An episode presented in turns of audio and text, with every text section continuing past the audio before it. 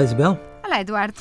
Isabel, o Tribunal Constitucional hum, chumbou um projeto de lei para legalizar a, a gravidez de substituição, que foi conhecida na altura como barrigas de aluguer, e, e neste momento, ao contrário do que acontecia na lei anterior, passa a ficar estabelecida hum, uma nova proposta hum, que vai no sentido de haver um tempo de arrependimento que permite à gestante mudar de ideias depois do parto e, se pretender, ficar com o bebê. E eu gostava de escutar em relação a isto, Isabel. Eduardo, sabe o que é que me choca?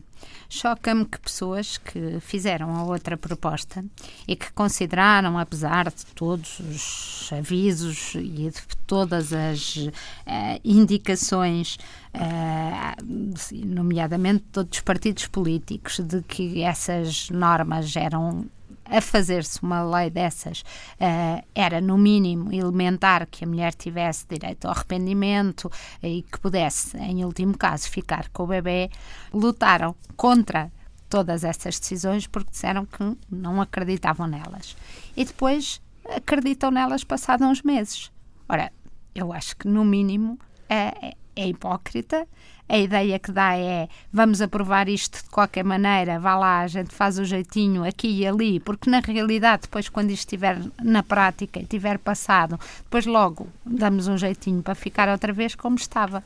É isto que eu penso. Pois, este arrependimento pode-se dar até ao registro? Não, é... o arrependimento é de, de quem fez a lei e, e de uma maneira e viu que ela não passava e teve que a fazer outra vez de outra maneira.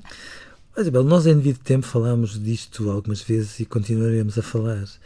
Um, não fica muito claro o critério. Se havia um critério e se esse critério era absolutamente claro, não fica muito claro porque é que, entretanto, um, ele cai por terra e se tenta reformular tudo isto de uma outra forma. Por outro lado, eu continuo a dizer que num Estado de Direito, partir do pressuposto que um bebê dentro da mãe não é um cidadão com um conjunto de direitos, questões políticas e religiosas à parte, é um atentado a tudo aquilo que é eh, uma questão de civilização. É um retrocesso. Mas em absoluto. Porque chega ao Antigo Testamento, mesmo no site, como nós vimos, o site daquelas barrigas de aluguer ucranianas, etc., começa por dizer isto não é nada de novo, isto já estava no Antigo Testamento, não. quando Abraão teve um filho da escrava. Isto é podermos comprar e vender crianças. E acho uma delícia que, quando é preciso uh, argumentar contra as touradas venham as crianças, quando é preciso argumentar contra o que quer que seja venham as crianças. Bom, é, eu nunca vi tantos deputados andarem a utilizar as crianças por tudo e por nada.